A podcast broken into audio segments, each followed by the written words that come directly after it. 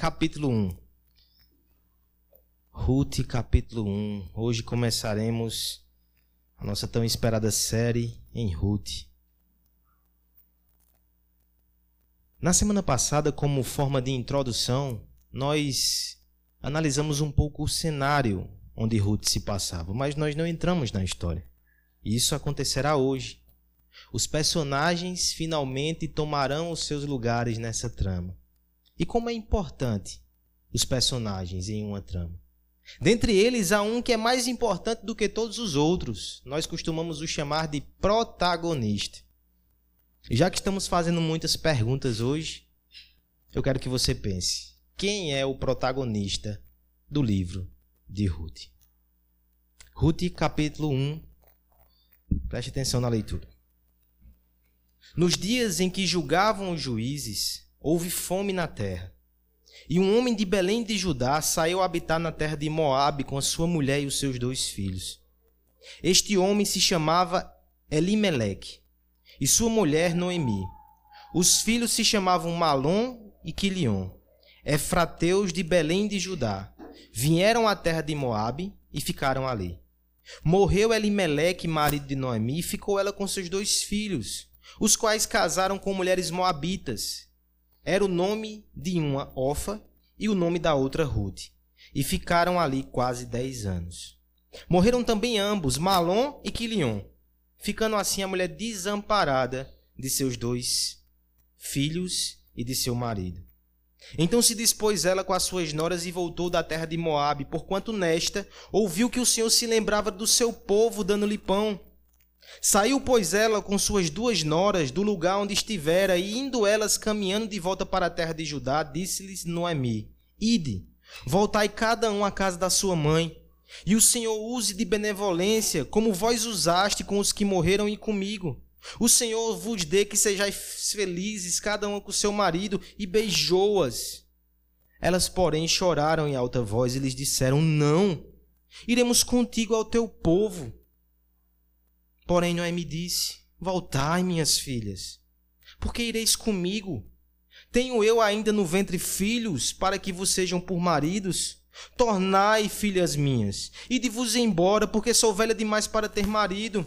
Ainda quando eu dissesse tenho esperança, ou ainda esta noite tivesse marido e houvesse filhos, e esper, esperá-los-eis até que viessem a ser grandes? Abster-vos-eis de tomar maridos? Não, filhas minhas porque por vossa causa a mim me amargo o teu Senhor descarregado contra mim a sua mão. Então de novo choraram em alta voz. Ofa, com um beijo, se despediu de sua sogra. Porém Ruth se apegou a ela. Disse Noemi: Eis que tua cunhada voltou ao seu povo e aos seus deuses, também tu volta após a tua cunhada. Disse, porém, Ruth: não me instes para que te deixe, me obrigue a não seguir-te, porque aonde quer que fores, irei eu, e onde quer que pousares, ali pousarei eu. O teu povo é o meu povo, o teu Deus é o meu Deus. Onde quer que morreres, morrerei eu, e ali serei sepultada. Faça-me o Senhor o que bem lhe aprovesse outra coisa que não seja a morte, me separar de ti. Vendo, pois, Noemi, de que toda estava resolvida a acompanhá-la, deixou de insistir com ela então ambas se foram até chegarem a Belém. Sucedeu que ao chegarem ali, toda a cidade se comoveu por causa delas. E as mulheres diziam: Não é esta Noemi? Porém ela dizia: Não me chameis Noemi, chamai-me Mara, porque grande amargura me tem dado o Todo-Poderoso. Ditosa eu parti, porém o Senhor me fez voltar pobre. Por que, pois, me chamareis Noemi, visto que o Senhor se manifestou contra mim e o Todo-Poderoso me tem afligido. Assim voltou Noemi da terra de Moabe com Ruth e sua nora moabita, e chegaram a Belém no princípio da cega da cevada. Vamos orar, meus irmãos, pedindo para que o Senhor nos ajude a entender sua palavra. Pai amado e Pai bendito, te adoramos, Senhor, e te agradecemos pelo privilégio de te cultuar. De tantas as coisas especiais e maravilhosas que aconteceram nessa noite, te peço somente uma mais, Pai. Fale conosco. Revela a tua vontade para nós. Nos ajuda a contemplar mais de quem tu és nesse texto. Enche o nosso coração de esperança com a redenção que há em Cristo. No nome de Jesus. Amém. Toda história tem o seu protagonista. E é esse personagem que carrega o enredo nas suas costas. É certo que nem sempre é tão simples identificar quem é o protagonista. Pense, por exemplo, no caso desse livro com quatro capítulos. Quem é o protagonista do livro de Ruth? Talvez pensemos. O próprio título do livro nos dá alguma orientação. Ruth, possivelmente, é a protagonista dessa história. No entanto, você acabou de ler comigo o capítulo 1 de Ruth e percebeu que o início da história não gira em torno dela. Gira em torno de Noemi, a viúva e da sua família. De forma muito interessante, o capítulo 4 também termina com Noemi. Portanto, será Noemi a protagonista? E se no meio de todos esses personagens que passam pela trama, e alguns deles até roubam a cena, como por exemplo um homem chamado Boaz, que aparecerá no próximo domingo. Se no meio de todos esses personagens há um grande protagonista oculto que conduz a história, se revela e se destaca no meio de todas as cenas. E se o protagonista de Ruth é o mesmo protagonista de toda a Bíblia, e se o protagonista dessa história é também o protagonista da história da redenção, eu estou falando de Deus. Deus é o protagonista aparentemente oculto nessa história. O Deus vivo e verdadeiro. Porque Ruth fala muito mais do que a sua própria história. Ela fala sobre a história de Deus, nos mostra quem Ele é e como Ele age também conosco. Vamos então contemplar, a partir desse primeiro capítulo, esse que é tão incomparável, esse protagonista formidável que é o próprio Deus. Nossa série tem por título O Romance da Redenção, mas deixa eu esclarecer alguma coisa logo de início. Quando falamos de romance, não necessariamente eu estou mencionando uma história de amor, apesar que o livro de Ruth tem sim uma história de amor. Romance, como gênero literário, é uma história, é um enredo, onde os personagens se envolvem e se desenvolvem e chega a um final, um clímax. Essa é a história de Ruth. Ela fala sobre pessoas e relacionamentos. Ela fala sobre amor, mas também fala sobre redenção. Fala sobre libertação. Fala sobre cruz. Fala sobre Deus. Fala sobre a graça que vence o pecado.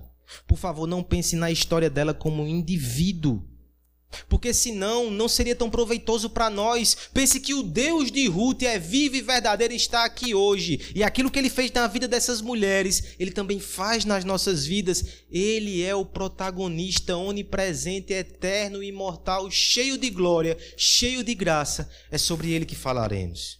É como alguém já disse: a Bíblia não é somente a maior história de todas as histórias já contadas. Ela é o maior drama já representado. E seu autor principal é o próprio Deus. A Bíblia se concentra nos atos poderosos dele. O que ele fez, está fazendo e fará por nós na pessoa do seu filho amado Jesus Cristo. É sobre isso que fala Ruth também. Nós iremos, portanto, nesse primeiro capítulo, perceber como esse protagonista divino é incomparável. E vamos resumir essa alegação na seguinte proposição: o Deus redentor nos alcança, mesmo em situações impensáveis, usando pessoas improváveis e a despeito das nossas reações lamentáveis. Calma que eu vou repetir pelo menos 50 vezes até o final do sermão. O Deus redentor nos alcança, mesmo em situações impensáveis, usando pessoas improváveis a despeito das nossas reações lamentáveis. Então, primeira verdade que precisamos aqui resgatar desse texto. O Deus redentor, ele nos alcança mesmo em situações impensáveis. Vamos ler todos juntos a uma só voz, verso 1 e 2 somente. Essa verdade está contida do verso 1 até o verso 6, mas como o texto é longo, leiamos verso 1 e 2 a uma só voz. Nos dias em que julgavam os juízes,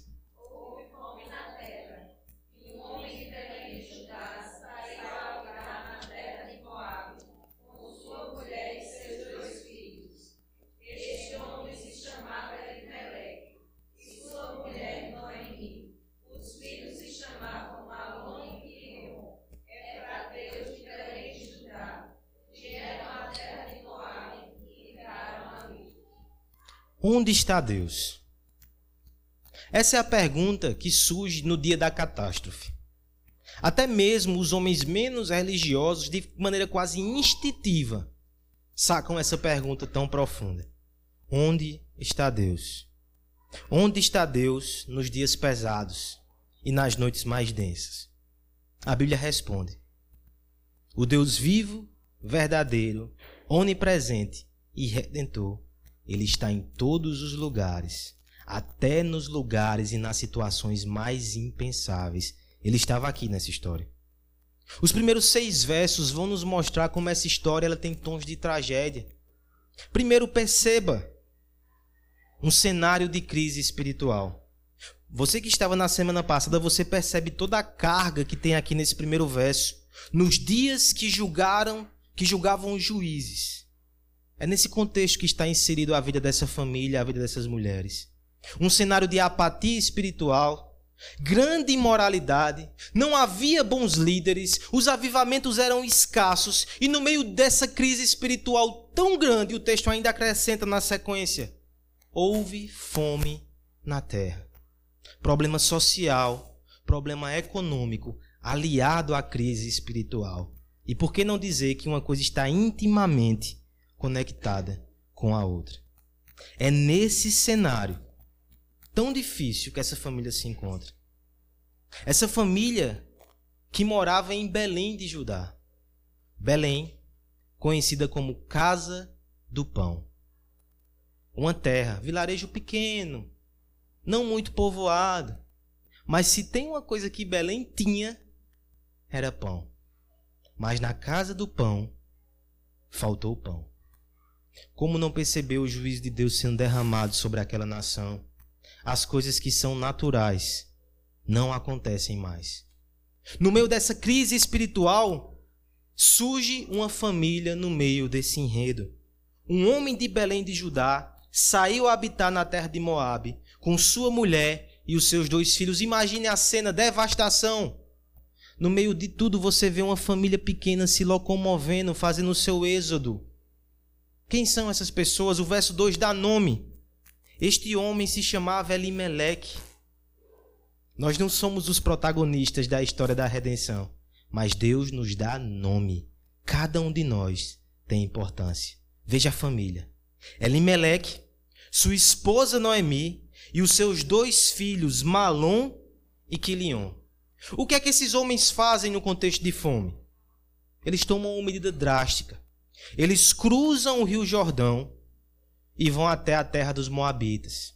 É drástica, porque eles saem da terra prometida e vão para uma nação que, ainda que tivesse vínculos de sangue com eles, por diversas vezes foi inimiga de Israel.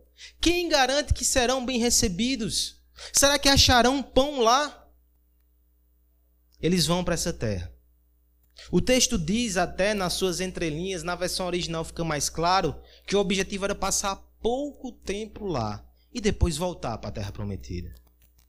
É isso que eles intentavam fazer. Mas quando chegam lá, a crise que era nacional atingiu a família de Raspão. Agora parece que atinge a família em cheio. Verso 3. As coisas saem do eixo. As coisas saem do plano. O impensável puxa o nosso calcanhar. Morre Elimeleque, marido de Noemi. Ela deve pensar: e o nosso plano? Como faremos agora? Mas de repente ela olha para os seus filhos. E o verso 3 vai concluir: ela ainda estava com os seus dois filhos. Esses filhos poderiam ser a esperança e o socorro para aquela mulher. Lembre-se, nós não estamos no século 21, onde mulheres, até mesmo com certa idade, têm acesso ao mercado de trabalho e têm várias possibilidades. Aqui, uma viúva passava por severas necessidades, não tinha quem a socorresse, não tinha nem previdência.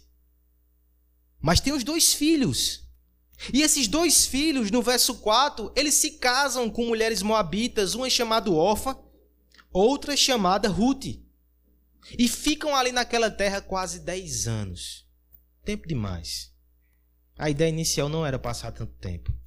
Mais uma vez, o impensável puxa os calcanhares daquela família. Verso 5. mais uma morte, mais um funeral, mais um luto. Eu disse um, dois. Olha o verso 5. Morreram também ambos, Malom e Quilion. Ficando assim a mulher desamparada de seus dois filhos e de seus maridos. Quem olha esse contexto pode até pensar: essa família também estava sob o juízo de Deus. Eu prefiro não ir tão longe. Quando o texto cala, a gente se cala. Você só vai enxergar aqui uma família em sofrimento. E as linhas do texto vão mostrar, ao invés de juízo, esperança para eles. Então não julgue esses irmãos sem a Bíblia te dar subsídio para isso. Veja, mesmo nesse cenário tão doloroso e tão impensável, vai aparecer a esperança. O verso 6. Ela ouve alguma coisa que toca o seu coração. Então se dispôs ela com as suas noras e voltou da terra de Moabe, porquanto nesta ouviu que o Senhor se lembrava do seu povo, dando-lhe pão. Onde está o Deus redentor? Está trazendo pão para a terra de Judá. Está lembrando do seu povo, está também resgatando essa família para si. Se eu não posso afirmar categoricamente que o ato de Abimeleque sair da terra prometida era pecado, porque o texto não menciona isso, uma coisa eu sei: ficar tanto tempo fora da terra de Deus não era o plano do Senhor para a vida daquela família. Dez anos se passaram. Eles estão longe do culto, estão longe da comunidade da fé, estão longe dos seus amigos que podem lhe apoiar, são peregrinos em terra estrangeira. Não era a vontade de Deus para aquela família. E agora o Senhor, com laços invisíveis de graça, faz chegar essa mensagem ao ouvido e ao coração daquela viúva. E o Senhor está as resgatando no meio de toda aquela situação. É um cenário impensável, mas nós podemos notar as suas mãos. Como diz o pastor John Piper, Deus continua operando mesmo nos piores tempos. Ele opera fazendo mil coisas que ninguém enxerga, senão Ele mesmo. O nosso protagonista da redenção, por vezes, se move no escuro.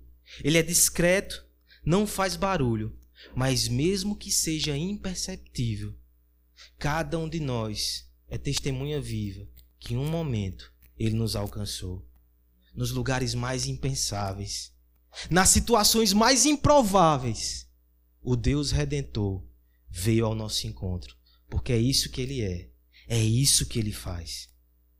Você tem acompanhado as últimas notícias de Hong Kong? Há um movimento que foi batizado como o movimento anti-lei de extradição, que está reunindo naquela pequena ilha mais de mil pessoas, um milhão de pessoas em praça pública. É um movimento gigantesco. Não houve nada parecido desde 1997, quando Hong Kong foi anexado à China. Por que essas pessoas estão reagindo assim contra essa lei? É uma lei que vai tirar vários direitos civis daquela, daquela ilha que já está subjugada à China. Se você lê os noticiários, e acredita, eu pesquisei, você vai encontrar várias justificativas econômicas, sociais e políticas, mas tem uma que eles não mencionam há um hino oficial que está sendo cantado nas manifestações. Um milhão de pessoas nas praças de Hong Kong cantando uma canção chamada Cante Aleluia ao Senhor, composta por uma cristã no ano de 1974. Pesquise na internet. É lindo ver aquela multidão cantando.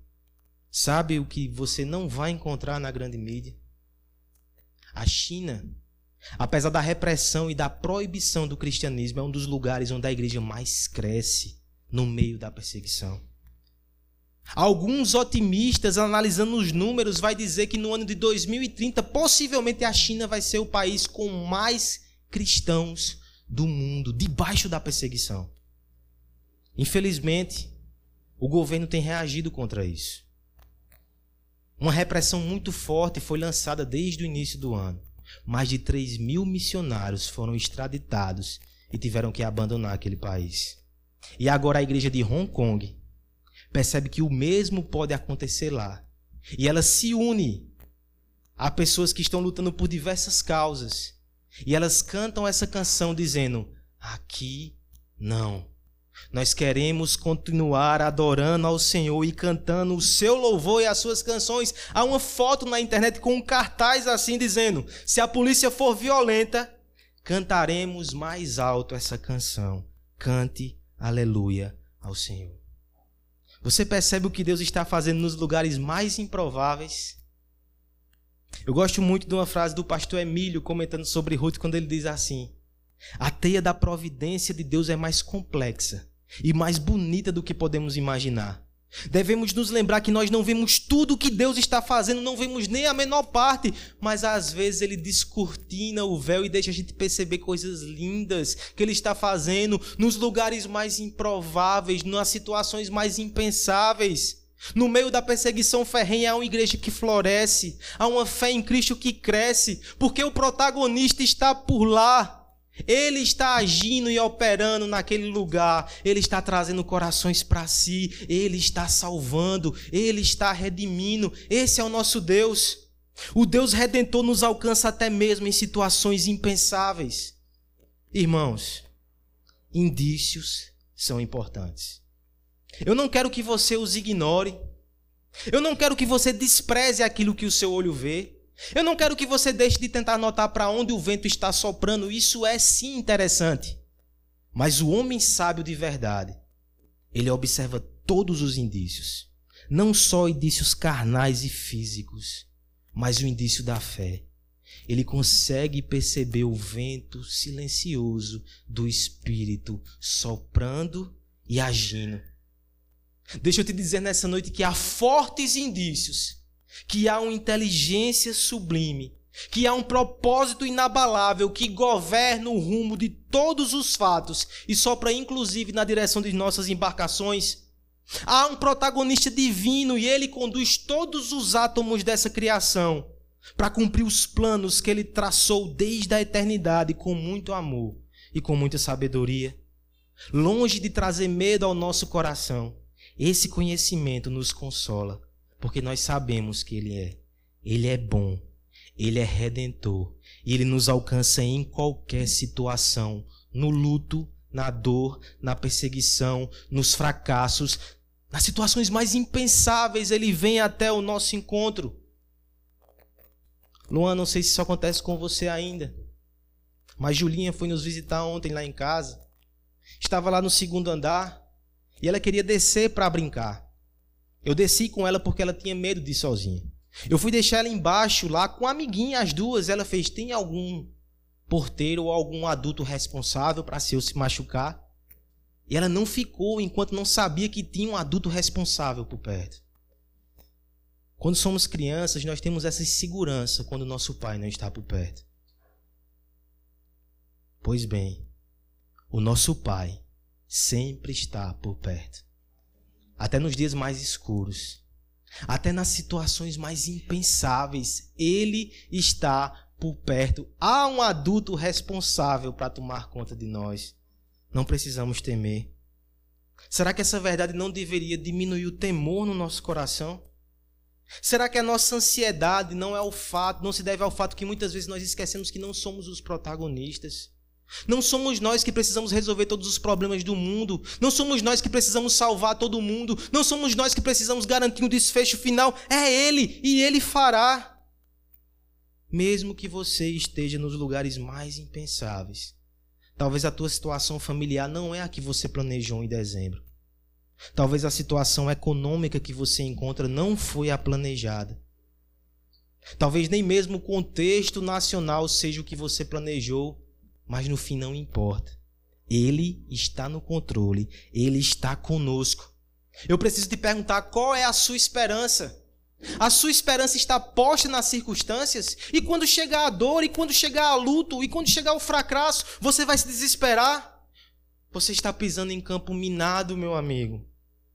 Sua confiança está num terreno movediço. Conheça o protagonista da redenção e aprenda a confiar em sua provisão. Essa é a primeira verdade do texto. O Deus redentor nos alcança mesmo em situações impensáveis. Mas avancemos um pouco mais, porque do verso 7 até o verso 17 o texto continua nos dizendo que o Deus redentor nos alcança mesmo em situações impensáveis, mas também usando pessoas improváveis. Verso 7 até o 17, não leiamos todo. Leamos somente verso 16 e 17 é uma só voz. Disse, porém, Ruth: Não me instes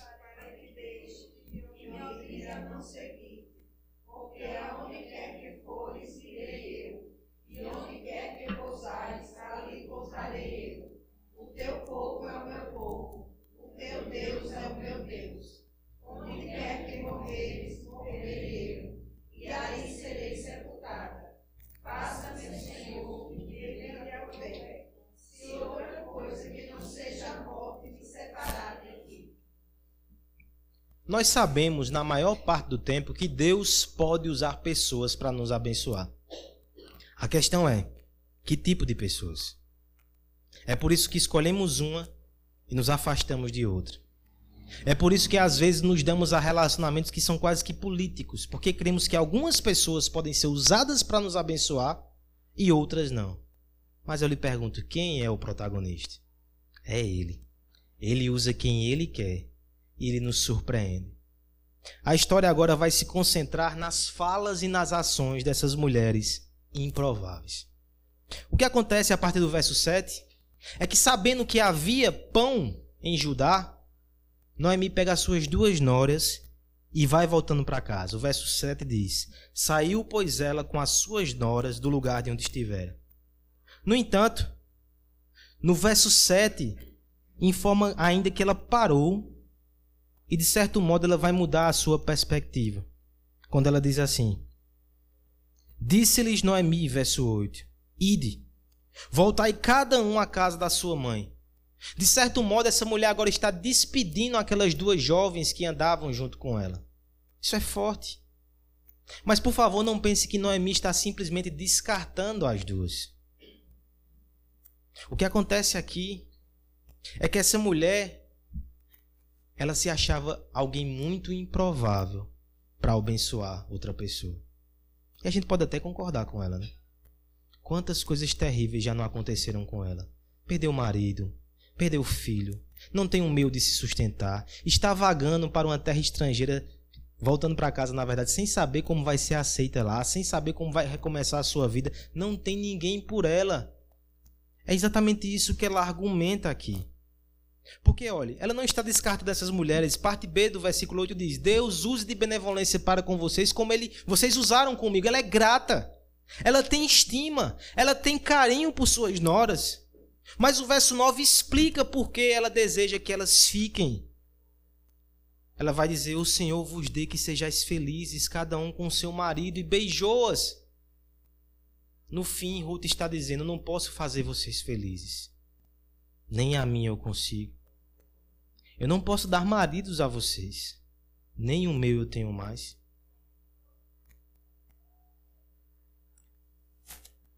Essa cena é tão chocante que no final essas mulheres choram em alta voz. Mas as jovens, elas ainda insistem. Verso 10: Não, iremos contigo ao teu povo. Mas isso não demoveu o coração de Noemi. Agora ela vai argumentar em sequência. Por que ireis comigo, filhas minhas? Primeiro argumento: tenho eu no ventre filhos para que vos sejam maridos? Não. Vocês não terão maridos se irem comigo. Verso 12: Tornai, filhas minhas, ide-vos embora, porque sou velha demais para ter marido. Eu não posso nem casar para lhes dar alguma esperança de descendência no futuro, mas ela ainda vai um pouco além disso. Ainda que eu dissesse, tenho esperança, e hoje de noite gerarei filhos, vocês iriam esperar tantos e tantos anos para que eles crescessem, se tornassem homens adultos e casassem com vocês? Minhas filhas, vão. A conclusão dela ainda é mais triste, está aqui no final do versículo 13. Porque por vossa causa, a mim me amarga o ter o Senhor descarregado contra mim a sua mão. Que palavra forte. Ela diz: Eu estou triste porque Deus tem descarregado sua mão contra mim. Quando vocês estão perto de mim, vocês são atingidas também. Por favor, vão embora. É quase como se ela dissesse: Deixem essa amaldiçoada sozinha na sua triste sina. Ela está aqui dizendo com todas as palavras: Eu sou alguém muito improvável para abençoar outra vida. Não tenho bênção nem para mim. Sou desfavorecida. O verso 14 vai nos mostrar que uma das jovens, diante de tanta insistência, acaba voltando. E por favor, eu lhe peço que você seja compassivo com Orfa. Ela só fez o que provavelmente a maioria faria. Beijou, chorou e foi embora. Há um nítido contraste entre ela e Ruth, porque Ruth se apega a Noemi e diz: Eu não vou. Mas, por favor, o contraste aqui não é entre bem e mal, mas entre alguém que agiu normal e outra que foi surpreendente. Ruth é o personagem que Deus usa para abençoar Noemi. É um personagem improvável. Porque Ruth não conhecia aquele povo para onde Noemi estava indo. Aquele povo não era o povo de Noemi. Ela podia ser, ela podia ser, não ser bem aceita, Ruth lá. Ela não conhecia aquela terra, ela não tinha familiares nenhum. Tudo que ela tinha era uma viúva. Tudo que ela tinha era uma mulher que não poderia lhe oferecer nada. Possivelmente lá ela encontraria pobreza. Possivelmente lá ela encontraria trabalho duro para sustentar ela e a Noemi. Mas Ruth foi usada por Deus. Veja o que ela diz. E veja que confissão fabulosa. Não é sem razão que muitos casamentos escolhem esse texto para o sermão. Não fala de casamento, mas é quase como se falasse. Porque na parte B do verso 14 diz que Ruth se apegou a ela. Esse termo é um termo de aliança. Casamento é uma aliança. Aqui tem uma aliança entre uma nora e uma sogra. Elas estão ligadas por um vínculo de amor incondicional. Quem faz isso é improvável Ruth a estrangeira. Olhe a sua confissão. Diz, porém, Ruth: Não me instes para que eu te deixe, não me obrigue a não seguir-te, porque aonde quer que fores, irei eu. Onde quer que pouses ali, pousarei eu. Um vínculo pessoal muito forte. Mas tem mais. O teu povo é o meu povo. Olha como é profundo, é étnico também. E por fim, o teu Deus é o meu Deus. Entenda a força dessa promessa. Ela prossegue: Onde quer que morreres, morrerei eu, e ali serei sepultada. Ruth sabe o que é sepultamento. Não esqueça que ela já enterrou seu sogro, seu marido, seu concunhado. Ela está dizendo: ainda que você morra, eu permanecerei onde você foi enterrada. Esse é o nosso vínculo. Esse é o nosso juramento. Faça-me o Senhor o que lhe aprovesse, outra coisa que não seja a morte me separar de ti. Mas aqui é um detalhe lindo que eu quero chamar a sua atenção. Essa confissão é encantadora. É maravilhoso ver como Deus está usando essa mulher. Mas antes do seu compromisso tão radical e profundo com Noemi, há uma palavra aqui que mostra que ela tinha um compromisso com o próprio Deus. Ela não usa o nome Elohim para Deus, que é o termo genérico para quem não tem aliança com esse Deus. Quando se fala aqui em Senhor, em caixa alta, em letra maiúscula, é porque Ruth usou o nome pactual de Deus que só usava quem tinha uma aliança com o Deus de Israel. Como é que você entende isso aqui? Se não for conversão. Essa mulher, ela viu uma família que sofreu. Ela viu uma mulher que estava amargurada e sozinha. Mesmo assim, ela creu nesse Deus. E ela seguiu essa mulher, confiando nesse Deus. Como é que você chama isso? Se não alguém que foi convertida ao Senhor. John Piper vai dizer que Ruth aqui ela revela características de uma mulher piedosa nas mãos do Senhor. Ela tem a fé em Deus que enxerga além dos amargos reveses do presente. Ela tem liberdade em relação às seguranças e os confortos do mundo, ela não se prende a isso. Ela tem coragem para se aventurar no desconhecido e no estranho, no estranho. Ela tem um compromisso radical com os relacionamentos designados por Deus. Olha o coração dessa mulher. Olha a fé dela que brilha tanto no escuro e compare com Israel na época de juízes. Isso aqui é uma pérola da graça de Deus. Quem foi que fez isso, senão Deus redentor, que alcançou esse coração, está usando ela? Coloque-se no lugar da idosa Noemi. Parecia que ela estava sozinha. Parecia que não tinha esperança. Parecia que não tinha ninguém. Mas ali está alguém que resolveu não abandoná-la. Mesmo sabendo que ela não tinha grandes perspectivas, nem grandes esperanças para ela, mesmo sabia que o que lhe esperava era pobreza, trabalho duro, insegurança, ela foi. Porque Ruth é uma pessoa improvável que foi usada por Deus. E lá no futuro a gente também vai ver que Noemi é outra pessoa improvável que também será usada por Deus. E o que somos nós, se não pessoas improváveis? que foram alcançadas por Deus e que hoje são usadas por Deus para abençoar outras pessoas. Há um bisneto de Ruth que ilustra de forma tão preciosa essa história. Conhece o rei Davi? Improvável também. O profeta Jessé chegou na casa de Davi para escolher o novo rei de Israel. Saiu olhando irmão por irmão e esqueceu de Davi que estava no campo, porque o pai disse: ah, aquele menino tão mirradinho. É ele não. Era ele um improvável. Esse improvável, em determinado momento da sua história, ele está fugindo de Saul, ele se abriga nas cavernas, exilado, perseguido. E um grupo de pessoas marginalizadas, abandonadas pela sociedade, seguem Davi e ficam vivendo com ele naquela caverna. Quando Davi sai, conquista, triunfa, esses homens estão com eles. E esses improváveis são os notáveis do exército de Deus. Essa é uma verdade preciosa que você não pode esquecer. A história de Ruth nos lembra que o Deus redentor nos alcança, até mesmo usando pessoas improváveis. Ele é o protagonista e todos nós somos coadjuvantes. Infelizmente, nós andamos na contramão disso muitas vezes. Deixa eu dar alguns exemplos. São jovens que desprezam os mais velhos porque acham que o seu software está ultrapassado.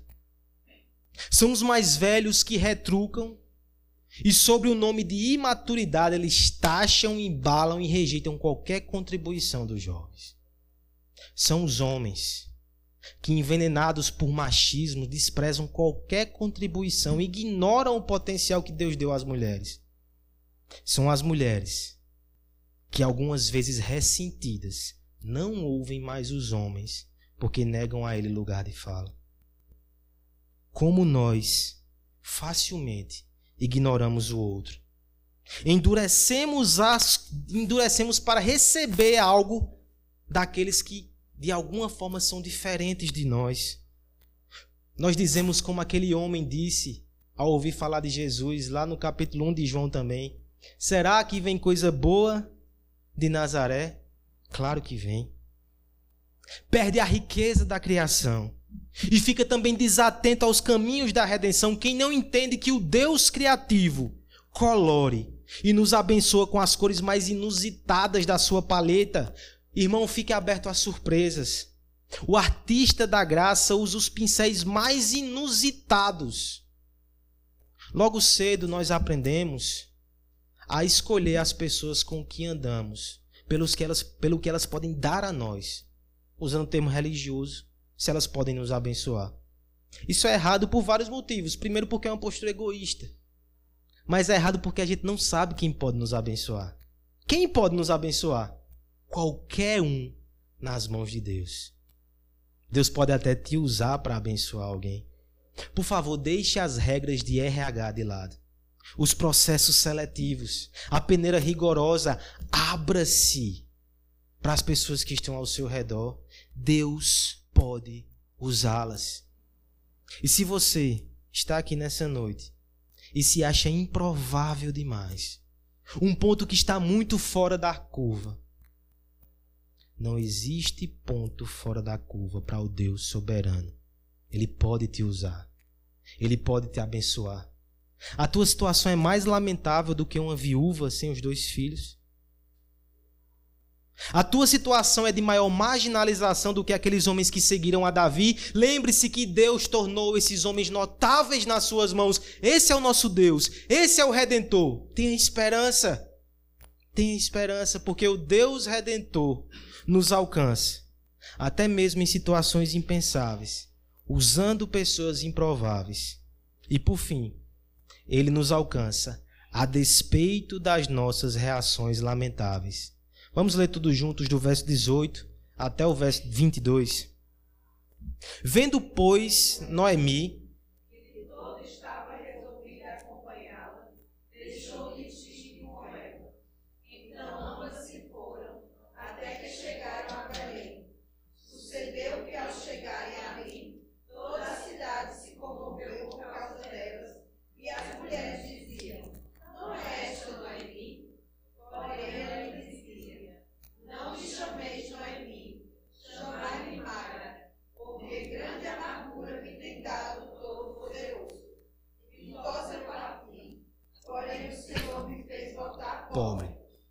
Depois me chamareis Noemi, visto que o Senhor se manifestou contra mim e o Todo-Poderoso me tem afligido.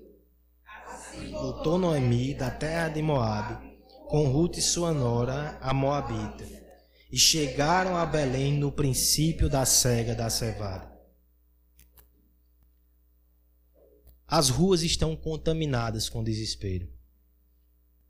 Nós tampamos a nossa casa, tentamos deixar o lugar inviolável, mas tem brechas.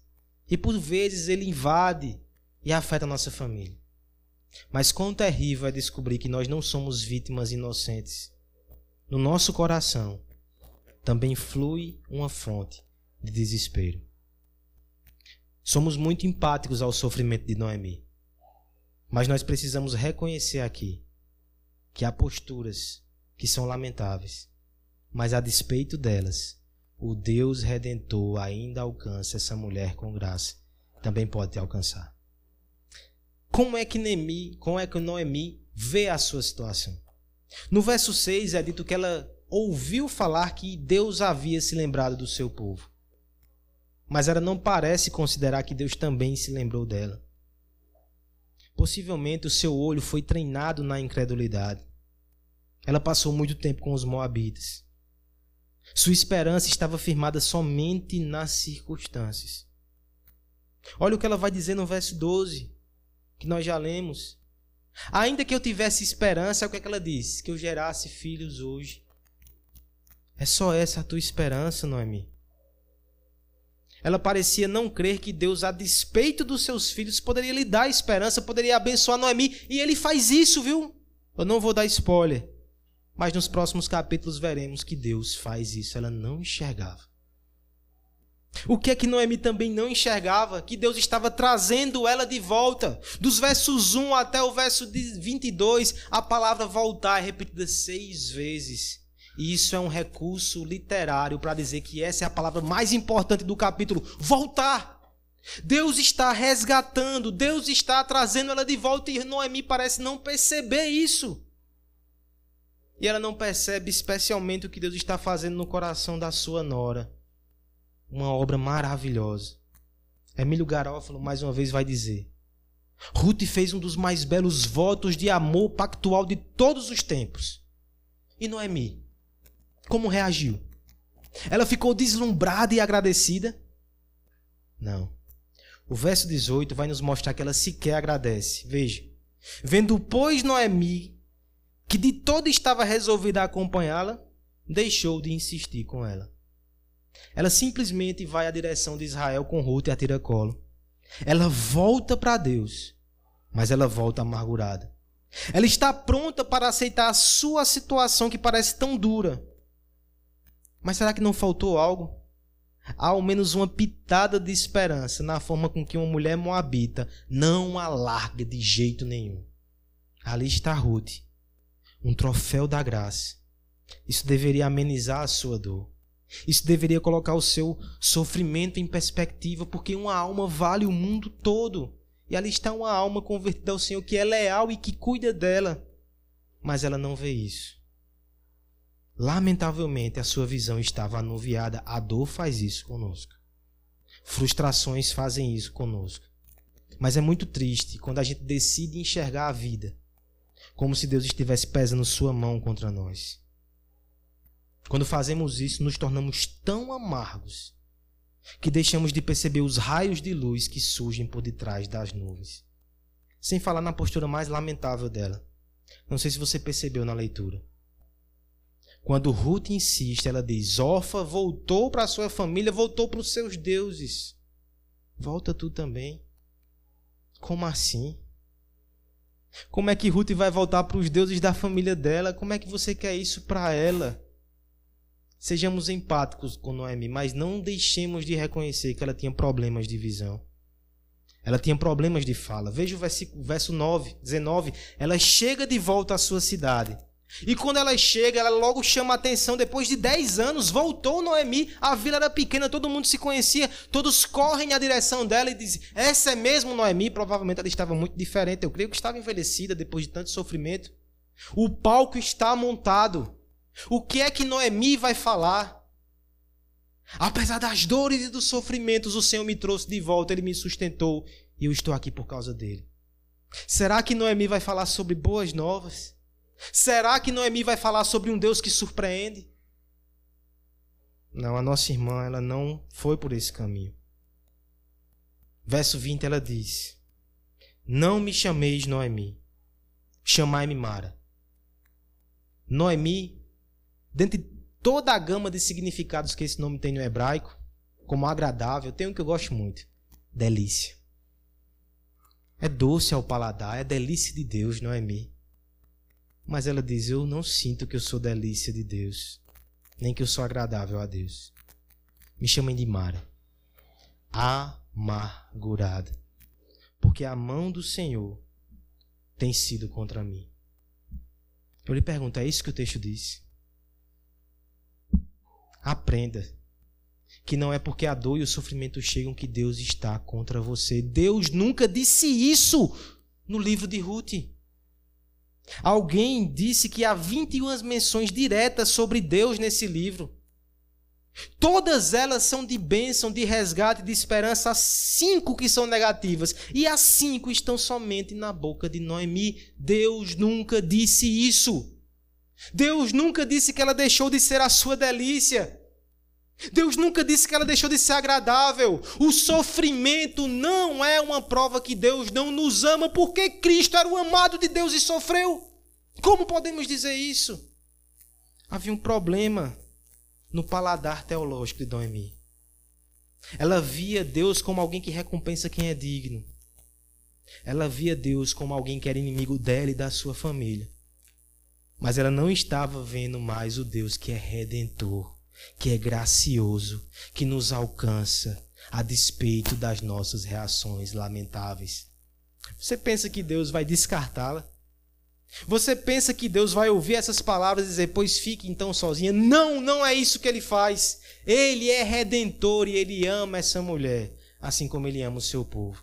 O verso 22 conclui em três direções. Primeiro, o passado. Voltou Noemi à terra de Moab. Um ciclo se fechou, ela está em casa. Agora o presente. Voltou com Ruth e sua nora, a Moabita. Ela que assume a história daqui para frente. E veja no final uma menção ao futuro. Elas chegaram em Belém, bem no princípio da saga da cevada. A colheita está começando. Isso é um símbolo Deus está começando uma colheita naquele lugar. E Deus vai começar uma colheita na vida dessas viúvas. A história só começou. Deus fez, Deus faz, Deus fará. Porque veja que consolador, meus irmãos.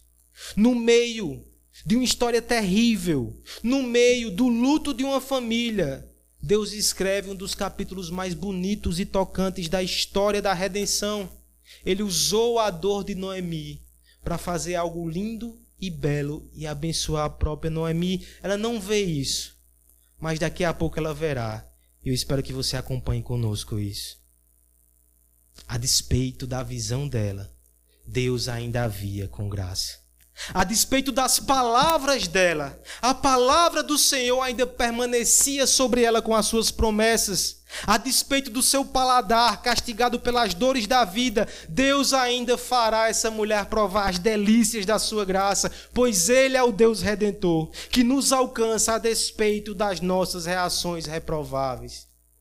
Deixa eu fazer uma confissão de pecados, para que você não julgue somente Noemi. Eu entro junto nesse pacote. Tá vendo esse choro que você está ouvindo? Tem tudo a ver com a história que eu vou contar agora. Lá vou eu embora segunda-feira para Recife. Deixo a mulher chorosa, dou um cheirinho na cabeça do menino. Vai dando 5 horas da tarde, eu já vou ficando calado e silencioso. Eu praticamente fujo lá da casa do Nansonho. Passo na casa dos meus pais, calado. Só Deus sabe como estava o meu coração. Havia um inconformismo em ter que deixar a minha família naquele momento e o meu filho tão indefeso ali. E eu fui calado viajando para Recife. Deixa eu dar o nome certo. Essa revolta, essa rebeldia era pecado. Era um comportamento lamentável. Reação lamentável. Tô lá, dirigindo mais calado do que costume. Temos caronas. Costumo puxar assunto com as caronas, mas desse dia não. Só para cumprir a tabela eu coloco uma pregação que eu sempre coloco. No final do sermão, uma jovem que está lá atrás, ela que começa a puxar assunto. Foi criado na igreja, estava longe do Senhor e começa a falar sobre fé, sobre Deus. Você percebe o que Deus fez? A despeito da minha reação lamentável, Ele redimiu o meu propósito de missão e creio que começou uma redenção na vida daquela mulher. Porque é isso que Ele faz. Ele é tão redentor que Ele não vai atrapalhar os planos eternos de abençoar pessoas e nos abençoar por causa de nós mesmos. Isso é consolador, meus irmãos. Isso é consolador. O Deus redentor nos alcança mesmo a despeito de nós. O lugar central do palco é intimidador. Por mais que alguns gostem, até mesmo anelem estar ali sendo o centro das atenções, você já pensou como é sufocante saber que você é o protagonista? E se você falha, se você erra, o mínimo deslize vai comprometer todo um espetáculo. Amplifique isso para uma vida e sinta o peso enorme de viver assim, sentindo que a qualquer momento você pode arruinar tudo. Mas deixa eu lhe dar uma boa nova. Nós não estamos no centro do palco. Há um protagonista, porque por ele, por meio dele e para ele são todas as coisas. As nossas humildes narrativas, até mesmo elas têm ele como seu protagonista. É o protagonista perfeito que jamais falha. Ele não esquece nenhuma falha. Não esquece nenhuma fala. E mesmo quando erramos, ele corrige o curso, supera os nossos erros. Apesar de nós, por causa dele, o desfecho será sempre glorioso. Que segurança, que esperança mesmo que você tenha posturas lamentáveis, mesmo que você ande amargurado. Mas deixa eu dar uma palavra para você nesse sentido. A sua visão turva precisa ser corrigida. Deus vai corrigir a de Noemi. Eu espero que ele corrija a sua também.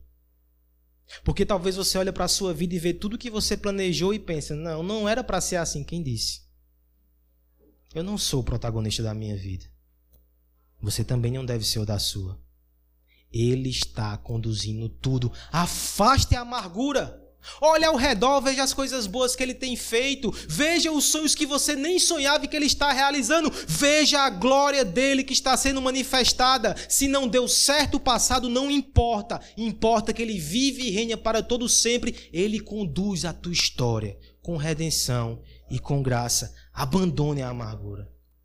E se você está aqui nessa noite e ainda acha que é o protagonista da sua vida, eu lhe convido a fazer como João Batista. Eu não sou o Cristo.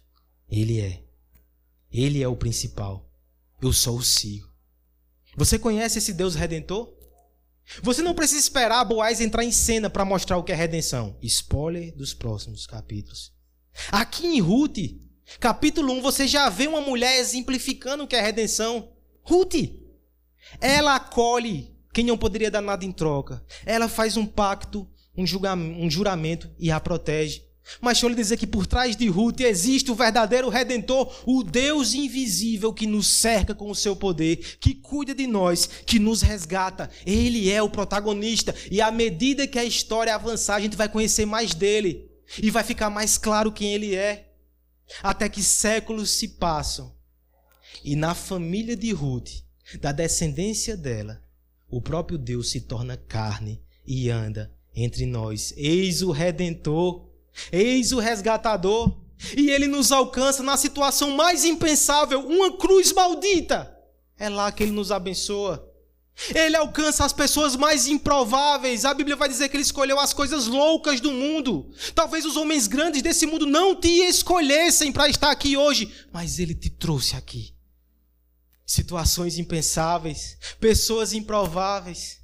E a despeito das nossas posturas lamentáveis, ele persevera por nós. E ele levará cada um de nós de volta para casa, de volta para casa do pão.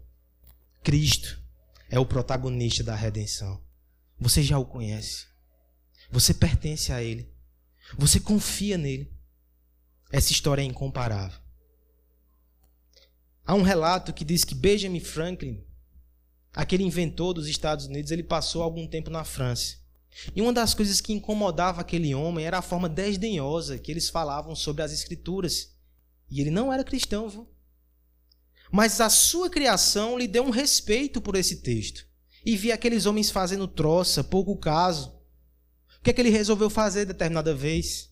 Pegou o livro de Ruth e traduziu ele para o francês. Tirou os nomes hebraicos e colocou o nome de personagens da corte francesa.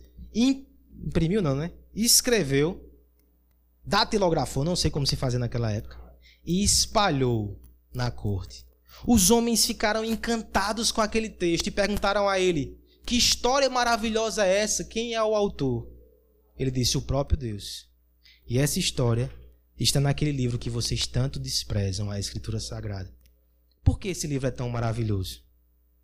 Certamente por causa do seu protagonista, o Deus Redentor, que nos alcança mesmo nas situações mais impensáveis, usa as pessoas mais improváveis e nos abençoa a despeito das nossas posturas lamentáveis.